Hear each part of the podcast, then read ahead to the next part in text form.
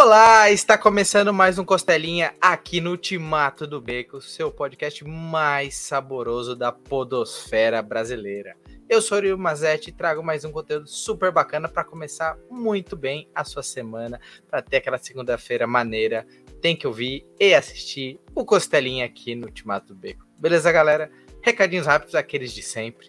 Não se esqueça de se inscrever no canal, ativar o sininho para acompanhar esse e outros conteúdos aqui do nosso querido UB, nosso querido canal da UB, comentar o que achou do papo e, claro, deixe seu like, isso ajuda bastante ao vídeo ganhar a imensidão do YouTube, que o YouTube é muito grande, precisa do seu like para chegar a mais pessoas, beleza? Acompanhe a gente também pelo Spotify, deixe as suas estrelinhas, a sua avaliação e compartilhe tanto o vídeo como o áudio para a galera acompanhar e conhecer a gente, tá bom? E segundo recadinho, ubeditora.com.br, vá lá no site, confira os títulos da Ultimata do Bacon, confira o que você ainda não tem, se você ainda não conhecia, comece agora, tem cupomzinho de desconto e frete grátis independente do valor, o gerente ficou louco, tá tendo essa campanha bacana, então aproveita para fazer um pacotão de quadrinhos e receber no conforto da sua casa, com frete grátis, opções de parcelamento e muito mais. Em breve, como eu sempre digo, a gente volta aqui para anunciar uma nova campanha, um novo quadrinho super bacana que chega aqui pela nossa querida editora. Beleza? E falando de editoras, hoje a gente vai falar sobre um selo de quadrinhos dentro de uma editora super bacana, mas eu não vou dar muitas delongas, vocês já viram a chamada e eu vou deixar ele se apresentar aqui com a gente para trocar uma ideia. Então, seja muito bem-vindo novamente, Ricardo Lesbão, aqui ao Costelinha. Olá, Yuri, olá, pessoal que está acompanhando aqui, vai acompanhar conosco depois. É, muito boa noite, prazer enorme estar por aqui e batendo um papo com vocês sobre quadrinhos, sobre Bonelli, enfim, sobre, sobre o que a gente tem feito, né? E é muito bom. Algumas pessoas me conhecem mais da da confraria, né? E hum. na promoção de quadrinhos italianos de Bonelli, mas a gente está também há um tempinho aí mexendo com um pouco com a edição.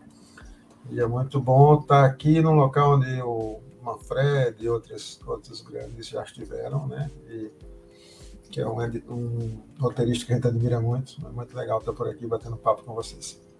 Bacana demais. Cara, para quem talvez não te conheça, como você falou, cara da confraria, mas eu tenho certeza que você tem outras vertentes aí. Então, se apresenta pra galera, conta um pouquinho sobre você. Beleza.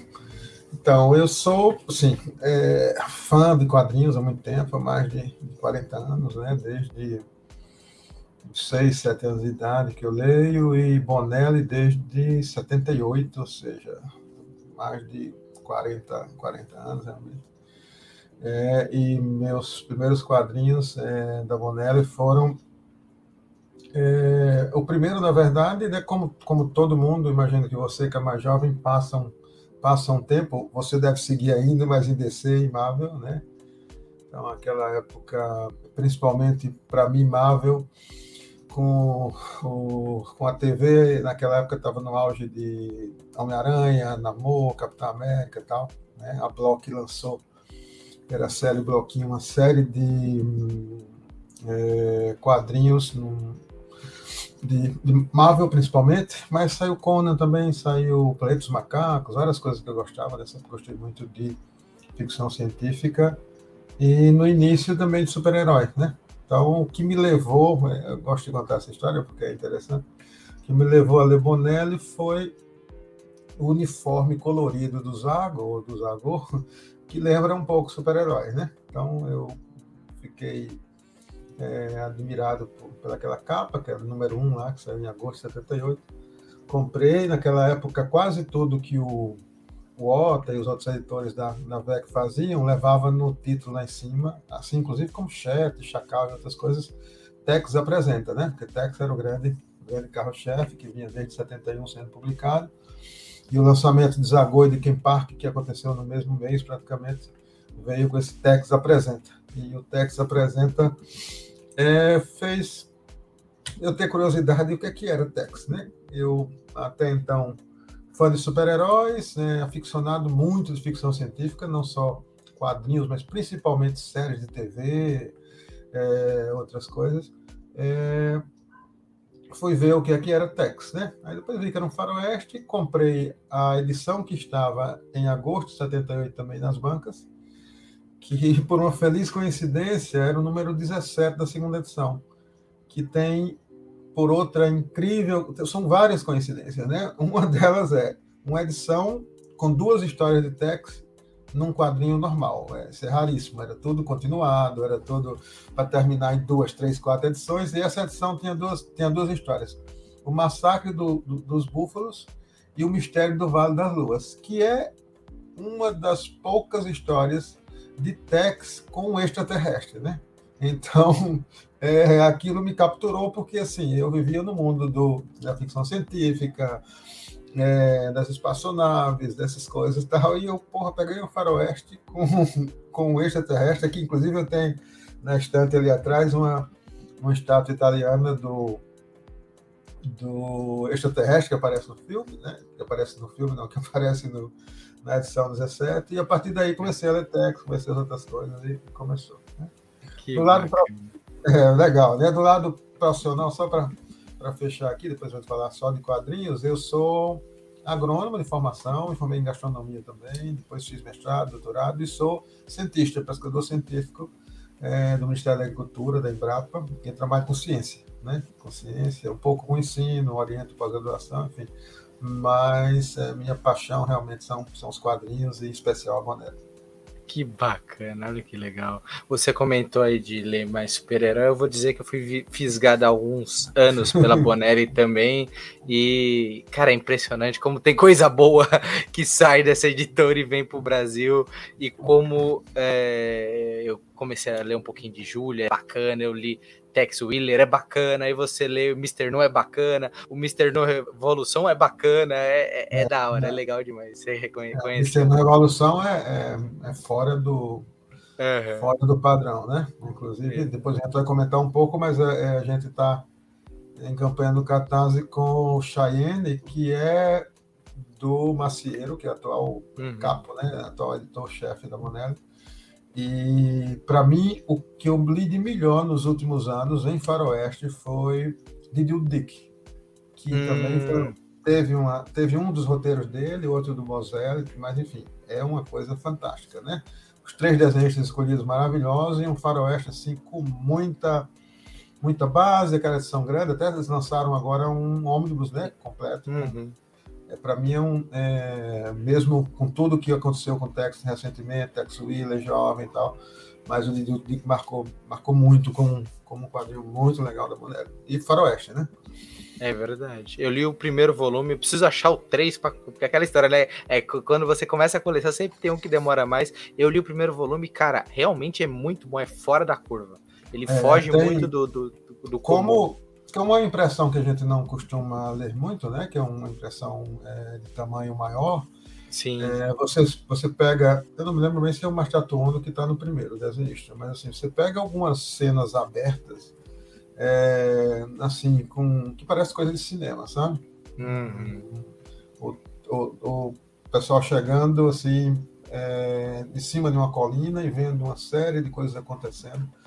Você fica imaginando, para quem não tem costume, naturalmente todo mundo que está vendo aqui gosta de quadrinhos, mas eh, não é à toa que é chamada nona arte, né? Assim, tem quadros dentro de uma revista específica que são verdadeiras obras de arte. Os caras é desenham demais, né? É, não, tem hora que você fica até de sacanagem. Você, é, é quadrinho que você demoraria uma hora para ler, você lê em uma hora e meia, porque você para naquela cena, naquela é. page, naquela, naquele momento e fica admirando o traço do cara, como que ele deu a solução, onde ele botou a câmera. Ah, mano, é, é muito bom. É, o pessoal não imagina como é bom. Que aí acho que chega na parte, né, Ricardo, antes da gente entrar na, no, no, na Loro Bono, que é a Confaria Bonelli, que você resolveu é. transmitir toda essa parte de fã pro YouTube focado em Bonelli. E tem assunto pra caramba. Então, conta um pouquinho da origem do canal, né? E como hoje vocês até conseguem fazer ligações direto da Itália aqui pro Brasil, muita coisa. Isso é bem, bem bacana. É, sim, é uma coisa muito legal, né? Que tem sido principalmente prazeroso para nós todos, né? A Confraria Bonelli começou com uma discussão em um grupo, onde inclusive estava de certo modo, coordenando toda essa, essa questão, a, a Joana, hoje que está na Mitos, né? E era uma série de pessoas que estavam ao redor ainda da época do que se chamava Clube do Tex Brasil, que tá, ainda está, acho que é ativo, mas não, não muito, né? inspirado no, no Clube Tex Portugal, que aí sim é, um, é uma das melhores organizações, talvez a melhor do mundo, para Tex no mundo, e é, essas pessoas estavam querendo ampliar um pouco essas possibilidades de discussão né, que iam, além do Tex. Né? Então a gente começou a se reunir, começou com um grupo de Messenger né, no, no Facebook, e foi ampliando, discutindo, a gente começou a fazer as primeiras coisas, se envolveu é, com Chinaldo Rinaré, que é um poeta é, de, de, do Ceará, começou a fazer cordel com temático, com alguns personagens, né, já saíram cinco, todos pela, pela confraria, Tex, é, Zago, Dylan Dog, Dumper e recentemente saiu um Martin Misté também, em cordel, né? Então, a Newton Freires, que é um grande desenhista e faz muito pin-up para o mercado do exterior também, faz vários desenhos para a gente. Esses desenhos a gente usa, inclusive, para sorteio nas, nas lives. E começou a se, se reunir. Então, a gente foi criando, é, primeiro, uma página do Facebook, que a gente hoje chama de fanpage, né? Um grupo no Facebook também. É, depois se criou é, Twitter, é um site que a gente está, inclusive tem, tem atualizado pouco, mas está lá, tem um monte de matéria legal, inclusive várias que são bem interessantes, que falam é, que talvez a gente nunca veja por aqui. E a gente brinca muito com isso porque é, quase todas essas matérias, boa parte foi feita pelo Léo Fraga, né? é, que a gente falou, bonelos que eu nunca vi por aqui, a gente está vendo, né? Saguaro, é, vários leitores, enfim, vários modelos que a gente não acreditava a princípio, né? né? Na época só tinha basicamente a mitos que pudesse é, sair, né? Então, é, desse grupo migrou para assim, o grupo do Message deu uma parada, a gente interagia muito mais pelo, pelo, pelas mídias, né? O canal do YouTube é, é um dos mais recentes. E é, depois, aí você inclusive participa, a gente acabou criando, né, e é onde nasceu, inclusive, algumas editoras, criou um grupo de WhatsApp, que, assim, naturalmente as pessoas vão ver esse vídeo e vão perguntar ah, como é que eu entro tal, mas, assim, a gente mantém outras, outras mídias como, como de, de troca de mensagens, mas esse grupo do WhatsApp é um grupo é, um pouco mais restrito, porque estão editores, estão formadores de conteúdos, é, pessoas que têm canais, etc.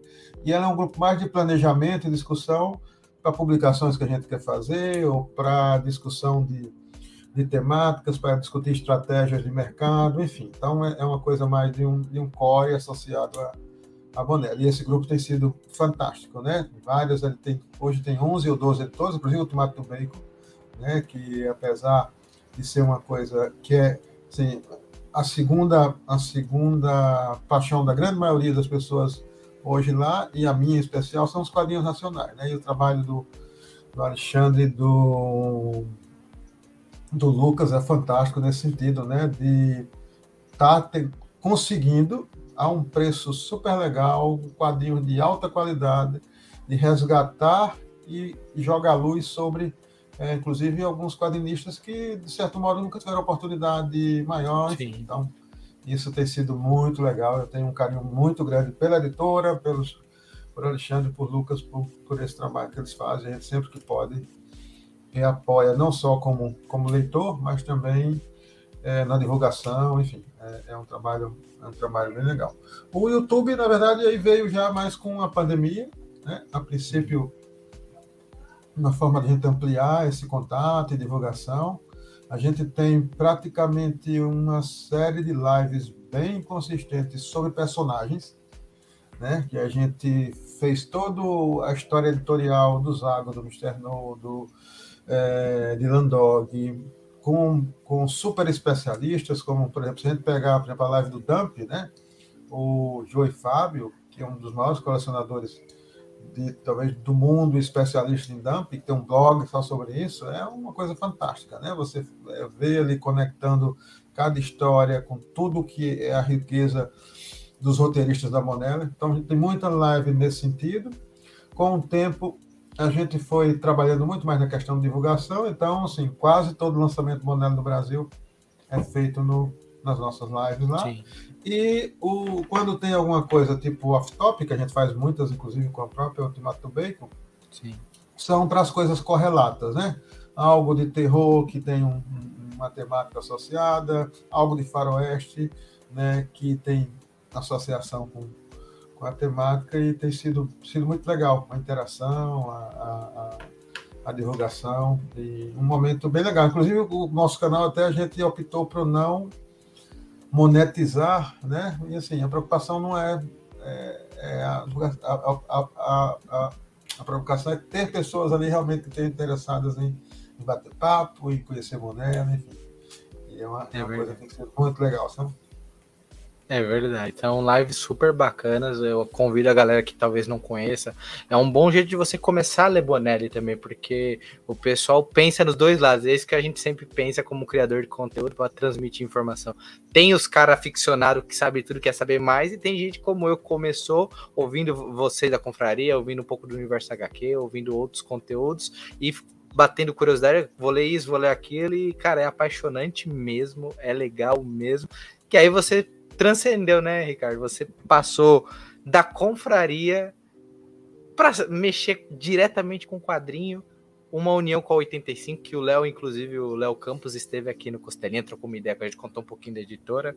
Então, acho que você, o que você falou do grupo da confraria já adianta um pouco da minha pergunta, que é como foi essa união, essa escolha de da Loro Bono estar sediada na 85. Então conta um pouco pra gente de onde surgiu tá. essa ideia, como que vocês fizeram essa união que, cara, muito bacana, com ideias muito ousadas que a gente vai falar do catálogo logo mesmo, lá da sua curadoria. Beleza, é, na verdade, assim, sempre eu tive uma, uma um desejo muito grande de editar quadrinhos e, na verdade, de certo modo, editava e dava suporte a várias editoras, né?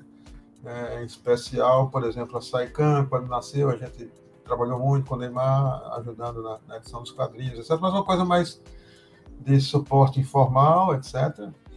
É, eu tinha plena consciência com é, o meu trabalho, trabalho profissional, que dificilmente, num horizonte de menos de 10 ou 12 anos, eu poderia assumir um processo editorial completo, né? Até é, fui atrás de coisas, várias coisas me despertou. O, o Guzman, Guzman né? É, o Sidão foi uma das pessoas que me deu um suporte muito grande, me ajudou muito nisso, né? E a gente acabou conversando muito sobre alternativas. Que alternativas eu teria para editar sem ter uma editora? Né? É uma coisa é algo complicado, né? Você editar sem, sem estar vinculado a, a uma editora. Então, o curso lá que eu fiz com o Sidão foi muito legal para ver todos esses meandros do processo editorial, que eu tinha algum conhecimento, mas, assim, quem não fez é uma coisa de um final de semana, dois dias de quatro horas mais ou menos, mas vale muito a pena. Mesmo que você seja só curioso, é, talvez você vá valorizar muito mais quando você paga 50, 60, 70 reais no quadrinho e vê que ele está legal, que ele está bem feito, porque tem muito trabalho ali por trás, né?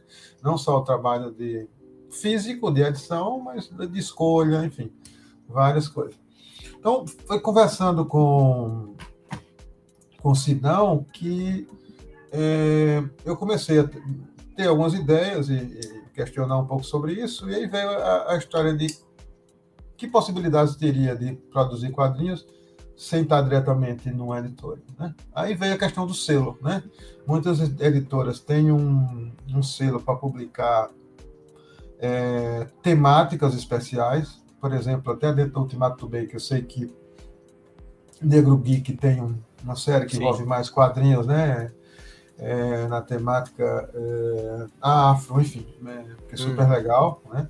E só que assim, a ideia do selo foi é, muito mais voltada para escolhas, para curadoria, etc. Né? Aí veio a, a ideia de discutir com, com algumas pessoas, enfim, e, e o próprio Léo, eu falando com ele sobre isso, ele, ele fez, por que, a gente não faz algumas coisas juntos, né? Assim, é, eu conheci o trabalho do Léo há um bom tempo, conheço o Léo pessoalmente, já, já tive com ele com algumas coisas, e assim, é, o trabalho que ele faz parece muito com, inclusive, com o meu trabalho profissional também. Né? É, é, apesar de eu comentei que eu era é, pesquisador científico, mas assim eu já formei muitos estudantes, mestrado, doutorado, etc. Então ler, editar, para mim é uma coisa muito comum. Né? Trabalhos muito mais técnicos, né? naturalmente, então com profundidade muito maior, textos físicos grandes, 200, 300 páginas, mas se, se imagina eu usar isso para fazer o que eu gosto, né? Que seria editar quadrinhos, então a, a riqueza é muito maior. Então, é, a partir disso, a gente começou a, a dar uma discutida e, e, decidiu, não, então, olha, a gente pode criar um selo, aí depois veio a, a questão da própria criação do, do selo em si, do selo, digo, conceitualmente. Eu comentei, acho que numa única live até, com, quando a gente falou do, da, da parceria, mas eu até trouxe aqui para mostrar algumas coisas. Né? É, essa é a uh, o manual da marca que a gente fez, teve todo um desenvolvimento. Uma amiga minha que é, que é design fez toda a questão conceitual, né? A marca foi feito um memorial descritivo tal, e até chegar à decisão final do, do conceito que está por trás disso, né? Uma parte, na verdade, é algo meio cômico, uma brincadeira, porque é, o meu sobrenome, Elesbão, há mais de 20 anos, um colega brincando com, comigo, é, começou a me chamar de Day Good, né? Uma, uma, uma tradução literal de eles, bom em inglês. Né? Isso eu uso e-mail, uso um monte de coisa. E eu falo uma coisa muito, muito bom. E eu tirando sarro com ela, quem sabe a gente não faz, faz um Day Good Comics, não sei o que e tal. Aí ele falou, por que não em italiano? Na verdade, é, eu estou te falando do conceito do, do nome, que tem um significado não no italiano, mas vem do italiano e tem a ver com a mesma coisa do De Good, né? Então, hum. o louro bono, louro é eles em, em, italiano e o bono bom ou bom, enfim. Então, a gente pegou essa brincadeira e transformou na ideia, né? Então, coincidentemente, é, é, eu há muito tempo falo inglês, falo espanhol, que são as línguas que eu uso mais no, no trabalho, né? Morei nos Estados Unidos um tempo trabalhando também. E o, o, o louro é um termo usado em algumas línguas para papagaio. E como é que surgiu a ideia da a história do logo em si, né? É, conversando com a design e eu rabiscando coisas, tá? Eu queria uma coisa que passasse a ideia da relação que o Sérgio Bonelli tem com o Brasil. Né? Uhum. Para quem me externou, para quem sabe da, da criação do, do pseudônimo Guido Nolita, que ele fez, é, que tem relação com escrever texto, tem relação principalmente com a criação de dois personagens, que é o Zago e que é o Mr. No, e a relação tremenda que ele tem com o Brasil. Né? Então, o, o, o, o Bonelli veio muitas vezes à Amazônia, vários locais do Brasil, tinha tem até aquela aquela música do Graziano que é Soul Traveler, que às vezes uso nas aberturas das lives, é justamente falando desse dessa alma de aventureiro que ele tinha e é muito do Mr. No tem, tem a ver com relação, as relações que ele construiu, apesar de se passar na década de 50, 60, né, do pós-guerra, pós-segunda guerra mundial, ele se decepciona, vem para o Brasil morar em Manaus, mas tem uma relação tremenda com, com essa questão. Então, pensando que tipo de coisa pode associar o Sérgio Bonelli e o Brasil, né? Então, assim, deixa eu procurar aqui, como eu trabalho com biologia também, uhum. deixa, eu procurar, deixa, eu procurar, na fauna brasileira alguma ave ou alguma, algum animal que seja um dos, das aves mais características do Brasil. Então, é, há, um, há uma espécie de papagaio, que é o papagaio brasileiro, que é o que foi é, colocado na conceituação aqui, é, e que tem exatamente as cores do Brasil, né? Então, falando para minha amiga design, que fez toda a conceituação gráfica da marca, ela é, pegou as imagens do, do passarinho e fez uma logo que desse a ideia de movimento para traduzir a questão do quadrinho, né? Apesar da gente é, ver o quadrinho como uma coisa fixa, né? Mas é, é conceitualmente é, o, o, quadrinho tem, tem movimento, né? Tem movimento. Uhum. É, a quadrinização é feita justamente para você entrar naquela coisa e ver as coisas se passando, como storyboard, que é feito para um filme, uma propaganda, enfim.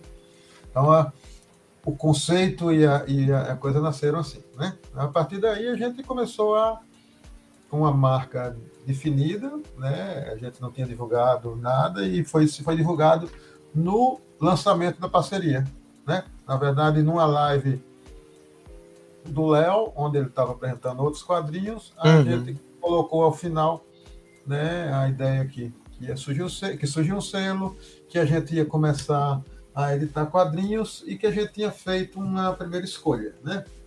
Que eu trouxe até aqui para mostrar para as pessoas, né? Que, que foi o, o Saguaro, né? Eu já tinha a coleção completa, os 35 Legal. números. E, é, o Saguaro tem várias coisas especiais, né? Primeiro, essa relação que ele tem com o resto da Bonelli, né? O Saguaro é uma uhum. série que nasceu de uma relação que com o Sérgio Bonelli também, muitas pessoas não sabem, né? Mas o Bruno Ena, que é roteirista Disney, que é o, o, o que fez todo o conceito do, do Saguaro, ele é, na verdade teve uma influência forte, né, do Sérgio que conversando com ele começou a, a trabalhar essa questão do, do conceito do personagem, da relação que esse personagem tinha com leituras do Sérgio. Né? O Sérgio consumia e consome muita coisa associada a essa cultura que hoje o, o Bozelli privilegia muito, essa cultura do dos Estados Unidos, da formação dos Estados Unidos, enfim, de várias questões associadas a isso, né? Então, quando ele discutia a princípio com discutia a princípio com o Bruno, né, o que, é que seria o personagem, ele já associava isso, né, a várias várias questões de, de leitoras, de uhum documentos, de histórias muito relacionadas a essa associação dele com, com cultura, com, com, com, história, enfim, tudo isso veio nessa, nessas conversas entre o, o Bonelli, ele começou a dar, dar os pitacos né, sobre o Saguário. Uhum. Né? Principalmente tinha um interesse no tema porque tem um, um escritor chama Tony Hillerman, que é um veterano da Segunda Guerra Mundial, que escreveu uma série de histórias que se passavam na reserva indígena dos Navarros. Né? Caramba. E Hillerman começou a escrever essa série, onde muitos livros tinham como personagem principal, a gente já falou isso um pouco em alguma live, né? Uhum. O tenente da polícia tribal, que era o Joey Lepford, e que a, com o passado é, e que após passar um tempo com, com os índios navarros, né? Então essa obra deu origem a um, filme que talvez muita gente conheça, que é Skinwalkers, que uhum. é, que, é, que baseia em fatos reais, durante a Segunda Guerra Mundial, para é, tanto enganar os, os, japoneses quanto os alemães, eles levaram uma série de indígenas de origem navarro que falavam a língua original e que conseguiam se comunicar entre os diferentes batalhão, batalhões na língua deles, sem que as pessoas conseguissem é, entender. Né?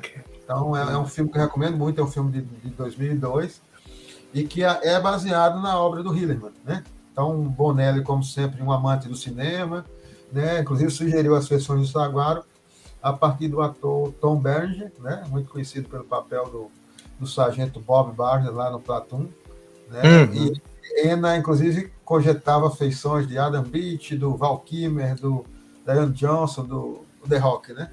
Enfim, então é, é, é, é, denso demais essas questões né, na, na Bonelli, porque você vê que, que não é algo assim sem base, né? Você, se você pensar, pensando no, no grande Manfred também, que eu comentei a princípio, que já esteve aqui no Costelinha, é, aquela Gazette Blizzard, que é aquela primeira página que tem na, na no, no Mágico Vento, você, dali eu comprei um monte, assisti um monte de filme, comprei um monte de livro, porque os caras leem muito, todo mundo tem muita informação. Isso agora nasceu assim, né? Nasceu para ser uma série, inclusive, a princípio foi uma, da, acho que foi uma das, uma das últimas séries um pouquinho maior, que, que, uhum.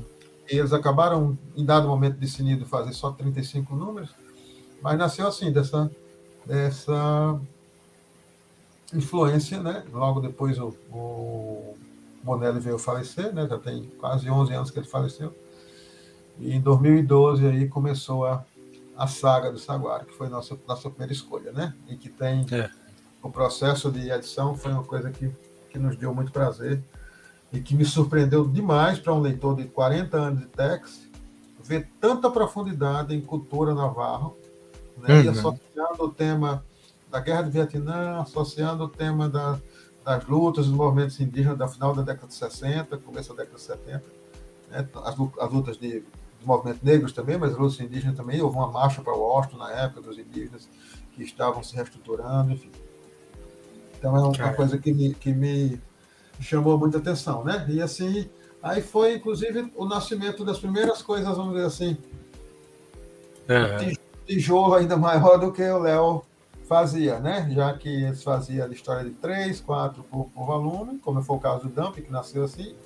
E no caso do Saguaro, foi a primeira experimentação com cinco histórias, porque é uma série de 35 números, então nós vamos lançar sete edições, é, cada uma composta naturalmente pelos, pelos cinco originais, né? Então, é. essa, essa primeira edição do Saguaro, a gente tem as cinco primeiras histórias de, que foram lançadas na Itália. Né? outra, coisa, outra coisa interessante falando também, né? que é uma coisa mais minha, né? Que o, uhum. o, o Léo é muito mais pé no chão que eu, e talvez por isso que tá, tem dado super certo, porque Sim, é. ele é, não no, no, no mau sentido, se é que é mau sentido dessa palavra, né? A questão de ser conservador no sentido de dizer, se você entrar na internet, os caras, por que você não lança três, quatro saguários por ano, por que, que você não faz uma, uma, uma, um catarse com três? Cara, se fizer um catarse com três, vai dar duzentos e pouco reais, 250 reais com frete. Quem é que, com tanto quadrinho que tem hoje, tem condição de acessar tudo isso ao mesmo tempo? Né? Eu entendo que alguns têm, eu até hum. teria, mas não é o caso de todo mundo. Então, se a gente quer que as pessoas, as pessoas vão ter que ter um pouquinho mais de, de paciência, né? E curtindo essa coisa do, de poder ter acesso a quase 500 páginas, num volume com bom, bom papel, com boa impressão, etc., por um valor bastante acessível, de 60, 60 e poucos reais. Né? Então, é, é, algo que, que isso, nesse sentido, o Léo dá uma segurada, mas eu ia comentar sobre, sobre outra coisa, que é, cara, essas capas são lindas demais. Então, assim, eu, eu fiz. É uma opção para mim que, de certo modo, do ponto de vista financeiro, não é tão legal, porque assim, é um gasto a mais. Mas agora que eu comecei, a gente vai até o final com a questão das capas, sabe? E é. as, as, capas são de nada mais, nada menos do que do Davi Furneaux, que casa a, a questão do Saguaro com outra série que muita gente leu no, no selo Vertigo, que é o Scalpo. Né? Hum o Davi Fourneau desenha algumas histórias do Scalpo que tem uma conceituação em termos de quadrinhos muito parecida com o Saguaro, né? Reserva indígena tal, só que no caso do, do momento em que se passa o Scalpo, já é num momento de muita degradação, né? Se assume, algumas pessoas assumem determinadas gestões de reserva indígenas e são liberados para cassino, para aí lembrando até a recente história do Brasil para mineração, etc. E os índios passam a ser completamente explorados de uma outra forma que devasta também, diferente da época da colonização americana, né? Mas que tem uma coisa negativa muito grande. Então, é, se você, não sei se todo mundo conhece, você me permite só dar uma. Acho que está fácil aqui na estante. Claro. Para quem não conhece. Para quem não conhece, esse é o Scalp, né? Sim, é. Lançado pela Panini encadernado. É, Eu acho que tá para reimprimir, né? É, então, eles lançaram, acho que antes teve edições de banca também, né? Então, Sim. depois saíram os cinco volumes aqui. É muito recomendado também. Não é, claro, para quem gosta de Bonelli, e é algo um pouco mais, não no sentido literal, mais pesado, né? Um pouco mais uhum. violento hum. e tal mas assim tem essa relação e o para quem não sabe o Davi Fourneau que é o capista que desenha essas capas maravilhosas é o é desenhista do Scalp também, né? Sim. Um italiano que desenha para para descer. Curiosidades gigantes, você vê como que é, as coisas são unidas, né? É, você vê legal. como é divertido. Que eu, eu acho que você comentou, já deu um ponto interessante, Ricardo, que você falou da, da série longa e tudo mais. Como que é essa relação que você acertou com o o Léo em relação à publicação, por exemplo. O que, que sai pela Louro Bono e não sai pela 85? Como que vocês dividem as campanhas para sair 85 e Louro Bono? Que eu acho acertadíssimo é, lançar tre... se para mim hoje que eu, eu, eu, falo a minha coisa muitas pessoas são assim já tá difícil acompanhar uma publicação de 65 sim, 70 reais imagina três numa campanha só. É, Mas é bacana sim. que vocês estão equilibrando. Mas como que vocês fazem essa, essa, esse caminhar do selo com a editora TVC e tudo mais? É, uma coisa, como eu comentei mais, mais no início também, que a gente pauta bastante, é, é a própria questão, a prioridade natural pelas campanhas e pelas edições, eu digo, não de escolha é, do que publicar, né? Estou falando do, você perguntou do Catarse, a questão do Catarse a prioridade do Catarse é do Léo. O Léo hoje vive de quadrinhos e de uma forma tremendamente profissional. Então, a prioridade para as datas, para as coisas, é, é das campanhas dele, porque senão ele não consegue, inclusive, fazer meu material. Né? Meu material, entre aspas, porque o material da 85, e que eu participo da edição, de, de toda a questão financeira, etc., mas ele executa fisicamente, né? E é importante dizer que a escolha da curadoria passa por mim, mas com é, decisão mútua, né? Se a gente se eu escolho um título e consulto, a gente avalia juntamente e decide. Né? Então, Saguaro foi facílimo de, de chegar a um acordo. As outras coisas também, mas assim, eu tenho, quando eu falo, cara, eu estou lendo uma coisa aqui da Bonelli, é, quem sabe no futuro é sério, fala 2027, 2028. Porque assim, eu tenho, a gente está com o Salário 2 né, em campanha, né? E a gente teria pelo menos, se for lançar um de cada vez, teria mais cinco campanhas. Então realmente vai para dois, três anos mais para frente, né? Para concluir a série toda com calma e tal. Como depois veio uma segunda série, que é o meu Real 68, a gente acabou é, indo adequando a, a, os hum. lançamentos. E a gente está vendo uma proposta de avaliar outras estratégias, mas a gente está vendo como é que a gente poderia, dentro do selo, fazer mais alguma coisa é, que permitisse ampliar um pouco mais. Claro, sempre sem. Eu digo atrapalhar, mas atrapalhar no sentido é, é de não tirar, é, vamos dizer assim, a sequência do planejamento do Léo, entendeu? Então isso é super tranquilo comigo, assim, ele às vezes no princípio ficava pensando, não, cara, você pode ter várias expectativas, tal, você... cara, fica tranquilo, eu não, para mim eu estou realizando um sonho, né? Eu jamais acreditaria que nesse tempo que a gente está falando aqui, a gente já tem, é, eu já a partir do, dessa ideia do selo, etc, já estou com, com com três edições publicadas pelo selo, né? Exato. Então, jamais imaginaria que eu conseguiria tornar isso realidade. Então, para mim está tá muito de boa e o trabalho que ele faz profissional é tremendo. E o, a aproximação a partir do processo de edição, né? Saguaro foi muito bom para a gente, porque é, eu, como estudo muito por causa do trabalho, é, me surpreendi demais com o Saguaro, porque tem um monte de coisa, e você, você quando lê, você nota que acabou que tem um pouquinho mais de notas de rodapé, porque o Bruno Ena usa muito mais conceito de tradição navarro e muito mais palavras indígenas e muito mais rituais, etc., hum. do que Tex, por exemplo, em 75 hum. anos de edição. 80 anos de edição, quase, né?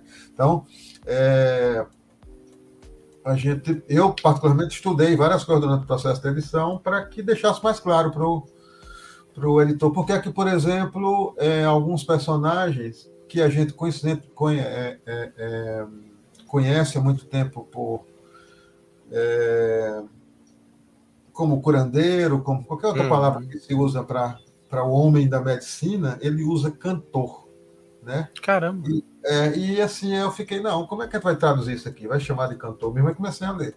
Então, todo, toda, todas as coisas religiosas dos navarros, todos os rituais de cura, tudo é feito por cânticos. Então, não há outra palavra em italiano ou em português para. Então, ele entoa cânticos naqueles processos de. Que, inclusive, no, no primeiro volume já tem, tem vários desses processos, né? De, de, de cura e outras coisas, de, de rituais. E por isso que, dado o personagem, ele é, é denominado de cantor, né? Então é, é rico demais, sabe? Editar é, é rico demais. O Saguaro foi uma experiência tremenda por isso, porque aguçou mais a mim, ainda a minha curiosidade de ler textos técnicos, procurar na literatura americana base para a gente fazer as notas de rodapé, enfim. Algo muito, muito legal. Eu, e que você fala, eu divido um pouquinho, porque há pouco tempo eu estou colaborando junto com o Breno aqui na Ultimato para fazer a parte de edição dos quadros. Então, só de ver o que o, o Ale me mostrou que já vem por aí, já você já fica assim, mas é é realizante demais, vezes trabalhar com algo que você gosta tanto, então sim, eu sim, vejo sim. na sua fala o, o, o, que eu sinto e, e é legal você falar isso também, a gente tem todo esse trabalho de pesquisa, de detalhamento, de processo, assim, para trazer o melhor da edição, para não perder o que o autor original queria, e ao mesmo tempo aqui no Brasil a gente aprender coisa nova, a gente aprende muito com quadrinho, cara, o pessoal não tem é, ideia, né, de quanto a gente aprende. Porque assim, a, a, a Bonelli tem uma produção, entre aspas, de ficção muito associada ao, ao histórico, né? Então, hum. é, vamos pegar Dump, por exemplo, que é um personagem completamente ficcional, né? Assim, supostamente não existe Dump, não existe filhos de vampiros com humanos e que e que tem o comportamento que ele tem e todas as características que ele tem, mas é, o contexto do de onde se passam as histórias do, do Dump tem uma tremenda cultura de história de, de, de que, que, o, que o Bozelli imprimiu, né? Na revista, e você viaja o mundo, né? Às vezes, em algumas lives, o Pedro Bolsa sempre brinca, né? Como é que o cara que trabalha na biblioteca, como Dump, consegue viajar o mundo inteiro trabalhando na biblioteca. Mas, enfim, é, tudo isso está por trás da construção do personagem. E, invariavelmente, é claro que tem coisas completamente ficcionais da Bonelli, até mangá, mas você tem em quase todos os personagens, alguns com um pouco menos, por exemplo, o Zago é algo mais, em dado momento foi algo mais infantil juvenil e que tem até Darko é algo que literalmente não existe, mas as coisas, eu morei três anos e pouco no Texas a trabalho e rodei muito os Estados Unidos, você tem dentro do Texas uma precisão geográfica, histórica tremenda. Né? E hoje mais ainda porque o Bocelli assumiu a curadoria do Texas. Né? Uhum. Então essas coisas são, são muito legais. Naturalmente, parte dos leitores, talvez, não se aperceba disso, né? Existe uma pecha muito negativa ainda sobre os leitores de texto, né? Que são pessoas sem cultura etc, etc. E que vem talvez numa, num, olhar errado para aquele momento de revista em bancas e sebos e etc, etc. E o Tex chegou a vender 150 mil unidades, não era algo que circulava, que trocava, igual os bolsos livros. Mas, enfim, é, a densidade dos conteúdos e dos roteiros é indubitável que são, são algo, muito, é algo muito, muito legal, principalmente hoje. Né? Sim. E, cara, para a gente ir caminhando para o final do nosso papo, não posso deixar de passar do que você comentou agora, de nesse meio tempo de, de, de que você teve a ideia do selo, a criação até agora, já foram três publicações impressas e duas já em caminho muito bom lá no, no Catarse. Então, comenta rapidinho pra gente sobre Primavera de 68, né? Icone Island, né? Que tem o okay. Pedro Mauro, nosso artista brasileiro tão querido nas edições. E também já adianta o que, que a gente pode esperar de Saguaro 2 e Cheyenne, né, que fala é, que é Cheyenne, é. Cheyenne, que vem também junto na publicação, se vai ser uma série, se ela é edição única.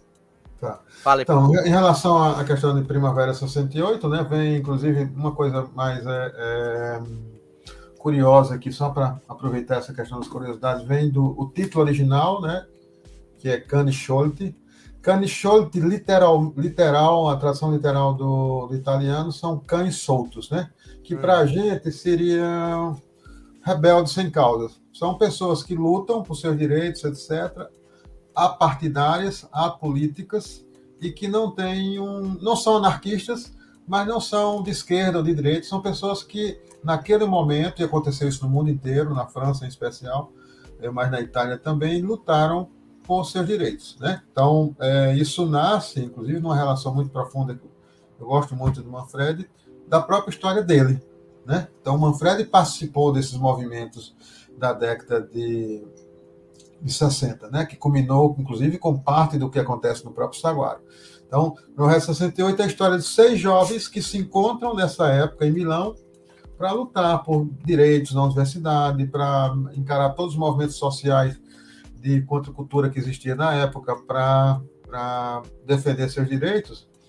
E é, a história é uma espécie de flashback. No, o volume 1, né, são as histórias no, no, na Itália saíram no selo são 60 páginas de quadrinhos, e elas é, se concluem em si, mas assim, cada duas compõem uma espécie de capítulo, né? Então, Aqui, no, até então, saíram 14 edições no, no, no, na Itália, e aqui nós temos os quatro primeiros volumes. Aqui tem o Luca Casalânguida, tem é, o Pedro Mauro também, já as duas primeiras histórias do Pedro Mauro, e que a gente teve o prazer de, claro, publicar Pedro Mauro, inclusive, é, para quem não, não apoiou, mesmo na, na, na, Amazon ou no Mercado Livre, que o Léo tem loja, é, a gente ainda tem booklets autografados pelo Pedro Mauro. E na campanha também atual também tem. Né? Então, Primo Resto 68, a gente deve continuar em breve. Pedro Mauro desenhou mais duas histórias, que vem no volume 9 e no volume 10. E outra curiosidade é a escolha né, da Primo Resto 68. O que nos fez escolher o título é, foi a edição espanhola, que saiu em capa dura, que usou o título Primavera 68. A gente estava entre maio de 68 e Primavera 68, porque é, a tradução literal não dava, Rebelde Sem Causa é um nome de música, nome de movimentos aqui. No, então, assim, a escolha foi, foi bem legal. E é, tanto eu quanto o Léo temos um monte de leituras associadas a, a outra coleção que muita gente não conhece, mas que tem muitos textos produzidos lá. Esse texto é, graphic novel que a Mitos é, lança, ele é hum. originário hum. da, da romance a fumeto. É, é, onde surgiu o Dragoneiro, é onde surgiu a Dessa, salvo engano, várias séries novas. Saiu como experimental lá. Mas algumas saíram completas como minissérie. É o caso do Coney Island, né?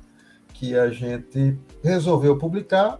Já que a gente tinha escolhido é, Manfred, a gente escolheu um trabalho fantástico, que é o último trabalho, inclusive, do, do Barbate, né, que, que faleceu logo em seguida, e que trabalhou né, com. Sempre trabalhou em par com, com o Bruno Ramela, e esse trabalho, para quem, quem pegou a edição nossa, né, e, e os desenhos, ela reuniu os três capítulos. Então, é uma espécie de graphic novel da, da 85 que começou com Real Noir. Então, essas foram as nossas duas decisões. Há vários outros títulos lá que a gente tem estudado e tal, mas é como o Léo tem muitas séries, é difícil optar uhum. por isso. Mas a gente segue de olho em algumas coisas interessantes que tem lá. Como todas as outras, a gente eh, tem uma, uma política né, de, de ter algo para a pessoa guardar, né? Um, uhum. um marcadorzinho. Um, um, marcador de páginas é, da edição e também um cartão postal, né? Que a gente está fazendo com alguma hum. imagem que não foi que não foi aproveitada. Então, foi aí as primeiras ideias. Ou seja, a gente tem duas séries em andamento. É, eu não sei quando é que eu vou pegar novamente uma edição como essa, nem como a próxima, que é o Cheyenne. Né?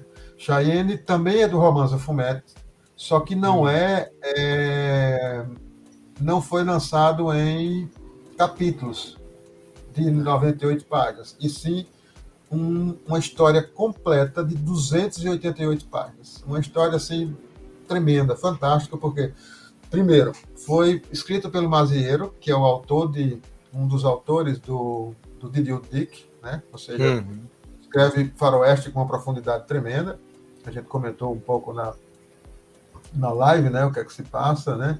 É, eles só dando uma, eu já comentei isso em outros lugares, né, mas dando um pouco de informação a mais, é, é, eles colocam exatamente toda aquela construção que veio nos filmes de faroeste, uhum. onde coloca em dado momento muito grande na década de 50, por lá 60, nos filmes, o índio como o, o, o, o, do mal, né, que atacava as diligências, que atacava, e depois com a, conceito, com a, com a conscientização né, das pessoas, da, da, da, do contexto histórico, cultural, de que essa relação foi uma depredação tremenda, vindo dos brancos também. Então, a história se baseia nisso. A história é de um menino branco que é capturado pelos indígenas, que cresce com os indígenas e que depois volta a viver com os brancos. Então, toda essa questão histórica cultural entre brancos e índios é tratado nesse volume de quase 300 páginas, né? E com uma coisa também muito especial. Os desenhos são do Fábio Valdambrini, né? que é um desenhista, também desenha Saguaro, mas é um dos desenhistas que estão fazendo hoje Tex Williams Jovem, né? Então não está hum. lá à toa é, quem está desenhando Tex Williams Jovem. Brindisi, Roberto De Angelis, é, Valdambrini, Delvecchio, então são pessoas assim, de alto nível de, de Tex, né? Então foi é. para mim, até me espantei assim, será que será que está disponível, né, para licenciar? E a gente felizmente conseguiu pegar, fiquei muito feliz. Mas como eu disse, é, eu não sei se nos próximos dois anos a gente consegue encaixar para Louro Bono algo assim, né? Mas uhum. a ideia do Léo é continuar procurando essas edições, porque é uma coisa interessante, né? Todo mundo acha de alto risco as séries, né?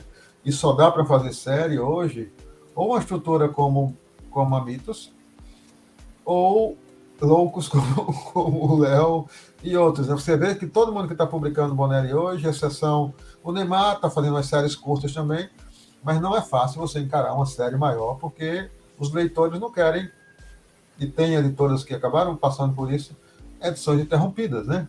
Tem hum, coisas fantásticas da que pararam em dado momento, não, não importa a editora, nem o nome da, da série, enfim, mas assim, a ideia é que a gente conclua, né? A ideia não, mas a gente vai concluir as séries. E é importante isso, né? Então, Sim. paciência, porque não dá para sair tudo ao mesmo tempo, mas vai sair e as pessoas vão ter é, o certo volume de saguaro, né? Não sei que aconteceu alguma coisa pessoal, mas enfim, vamos, vamos concluir essas séries. E é, e é muito legal poder fazer isso. Né? É, e você comentou algo interessante mesmo, que a série é, é complicada por isso, o medo, e até séries recentes que a gente achava que ia ser concluídas, não só de Bonelli, mas de outras séries sim, internacionais sim. que foram que, queimadas, então você fica meio triste mesmo, você fica com aquela receio de continuar, mas é, o trabalho do Léo é muito bacana, é muito consistente, não só dele, de outras editoras, então se eu posso opinar por algo é confiem, galera. Vai ser bem bacana. E é bom ter esses outros quadrinhos que são fechados, porque às vezes você pega um público que tem ainda tá querendo conhecer algo, ele lê algo fechado e fala, gostei, vou arriscar outras coisas. É, abre, abre, abre outras portas, né? Abre outras portas Exato. e assim, uma edição como essa, que aos poucos aí vai, acaba que no boca a boca, ela tá na Amazon também, como todos os quadrinhos do Léo. Você pode pegar ela lá, mas claro, pode pegar em qualquer campanha da 85, a do Louro Bono, qualquer quadrinho da Bonelli, qualquer quadrinho da 85 pode ser montado o seu próprio combo. Muita gente faz isso porque num pacote de 2 quilos, você às vezes consegue pegar quatro quadrinhos, três quadrinhos, por um preço de frete que vai em torno de 27. Hoje, com o aumento do correio, 27 reais mais ou menos, você consegue colocar 2 quilos de quadrinho e se você perdeu alguma edição ou quer conhecer alguma edição, sem pagar nada mais, você pega né, dentro de um combo que você pode pedir para montar. No caso das nossas campanhas, no, no nosso, no nosso e-mail, né, lbf, lbf, lbfumete, arroba gmail, ou no, no, no e-mail da editora 85, quando são os, o, a, os cartazes da 85. Né? Então, muita gente faz isso, às vezes a pessoa perde, a pessoa não está em condição de comprar naquele momento uhum. e acaba comprando depois, porque vale a pena. Quem não tem Prime no Catarse, né? Quem tem Prime no Catarse É, na verdade, para 85, como é marketplace, não, você tem é. que pagar o frete de toda forma. Então, é, você compra nas campanhas, né? E, e, veja, a gente coloca nas campanhas, mesmo considerando que vai deixar 13% para o Catarse. Mas o Catarse tem sido algo fantástico no sentido de fidelidade, de confiança, hum. né? As pessoas é, compram num Catarse da 85 porque sabem que vão receber. E sabem que vão receber no prazo, ainda tem isso, né? porque os cronogramas são seguidos rigorosamente. É claro que tem, já teve atraso de duas semanas, de uma semana, etc. O correio pode atrasar também, uhum. mas assim, praticamente quase tudo que está indo para a campanha da 85 já está no processo de 50% de adição. Né? Uhum. É, já está em balonamento, a tradução já foi entregue. Então, enquanto o catarse realiza, a gente está editando, está discutindo. Tá. Terminou o catarse 15, 20 dias depois que é depositado o dinheiro, o material vai para a gráfica. Né? É, porque lembrar, pessoal, que esses quadrinhos mais curtos de 30, 40 páginas é difícil de fazer todo esse processo ainda revisão, imagina 200, 300 páginas de quadrinhos. Então, é, que, que não... 500 páginas, né, o Saguaro? É, é isso que eu vou falar. Aí veio o Léo, fez um ônibus do Cassidy para poder superar as 500 páginas. é. Então, tá sempre superando. Então, Primeiro, sei, isso é uma coisa legal que o pessoal prima muito hoje no tarde, realmente é o prazo. A galera às vezes está preferindo apoiar ou, ou é, outras é, campanhas porque estão entregando o prazo, mesmo não conhecendo muito o material, porque a maior reclamação hoje realmente é isso. O prazo, às vezes, prefere pagar um frete um pouco maior do que pegar no Catarse, mas há, há, há muitas pessoas ainda no Catarse fazendo um, um, ótimo trabalho e agora que a gente está melhorando a questão de crise e tudo mais, pode ter certeza, galera, vai melhorar ainda mais. Não só o Catarse, mas eventos e tudo aí, porque o Léo participa de alguns eventos. Sei que sim, o Ricardo, sim. quando puder, também vai participar também, então isso tudo é, é aquele, é a, a, o engenho do quadrinho, a gente vai aos pouquinhos fazendo isso sim. e Dá sempre essa, certo. essa, essa, inclusive, facilidade que alguém como eu, como você, como o Léo tem, de se comunicar com o leitor, porque a gente é leitor, né, ajuda muito, né? Então, assim, você fala é, do conceito do quadrinho, do que está por trás, tal, muitas vezes com muito mais profundidade do que um uma grande editora que tem um monte de títulos, etc, etc, com várias temáticas diferentes, enfim. Então, isso é muito importante. E importante que transmite também confiança para as pessoas, né? Você se comunica com a gente pela internet, se comunica por, por mensagens, enfim, tira dúvidas e, e isso ajuda muito, né? De fato. E pessoal, infelizmente o papo tá se encerrando, mas é por um bom motivo. É para fazer o Ricardo voltar mais vezes, é para ele trazer mais material, porque daqui a pouco ele fala assim: Ó, oh, eu tô terminando a gravação, já vou lá editar alguma coisinha, já vou aprovar alguma coisinha. Então a gente tem que deixar ele trabalhar também para ele trazer mais quadrinho bacana. É. E a gente aqui da UB, como ele mesmo sabe, tá de portas abertas para trocar mais ideia. É, nesse momento. Pode, por favor. Não, tranquilo. E para fazer todo esse meio de campo aí, cara, é muito, é, para mim foi muita honra participar do grupo da Bonelli no WhatsApp. Eu aprendo pra caramba, eu fico mais quietinho porque eu vou só observando, falo, caramba, isso, isso, aquilo. e realmente a gente vê nascer muita coisa ali que quando sai, fala, caramba, que bom que deu certo. Então, brigadão mesmo, Ricardo, pelo seu tempo é, e pelo esse papo tão legal. É, eu que agradeço, muito bom estar tá, tá conversando com as pessoas aqui, interagindo e lembrando que a gente tem feito campanhas temáticas, a atual que está no no Catarse se chama Bravura Indígena, né? Porque as, dois, as duas edições têm. Então, você entra no Catarse com o nome Bravura Indígena e chega lá na nossa campanha atual, que tem as duas edições, o Saguaro 2 e o Cheyenne, e mais qualquer coisa que você quiser pedir. Alguns combos já estão formados, mas se você quiser pedir qualquer coisa, tá, tá lá também. Então, a gente agradece muitíssimo a, a você, doutor Mato Bacon e do Costelinha, por essa oportunidade de interagir com as pessoas e Tá lá nossas mídias da Confraria, da 85, do, do selo. A hora que quiser bater um papo ou conversar, apareça nas nossas lives também. Enfim, muito obrigado a todos que apoiam, muito obrigado a você, Yuri, e, a, e aos meninos da Ultimato Tubico pela sua oportunidade de bater esse papo aqui. Maravilha, eu vou deixar os, o link da campanha atual para o pessoal poder apoiar lá. E quando for na live da, da, da Faria, fala lá, ó, fui pelo, pelo papo que eu vi vocês lá no, no Costelinha. Isso é muito bacana para saber quem está acompanhando a gente também, que está seguindo legal. as dicas, é muito bacana. E é isso. Ficamos por aqui. Não esqueça de curtir, se inscrever, deixar seu comentário, ativar o sininho, seguir o Ricardo lá Confraria e todas as redes sociais da 85 para acompanhar, ver as novidades. Vi um título interessante que talvez eles não viram, dá uma cutucada fala assim: ó, oh, tem uma dica aí de título que eu tenho certeza que é muito bacana. A gente vê o que o público também tá esperando. Isso ajuda pra caramba a gente ver o que pode ver de novidade, que, cara, é muita coisa. É muita coisa mesmo, aí ajuda bastante. Então, é isso. Até o próximo papo. Se cuidem e lembre sempre, deixe seus comentários aí que a gente quer saber de vocês, o vocês estão achando desses papos. Forte abraço, se cuidem, até a próxima.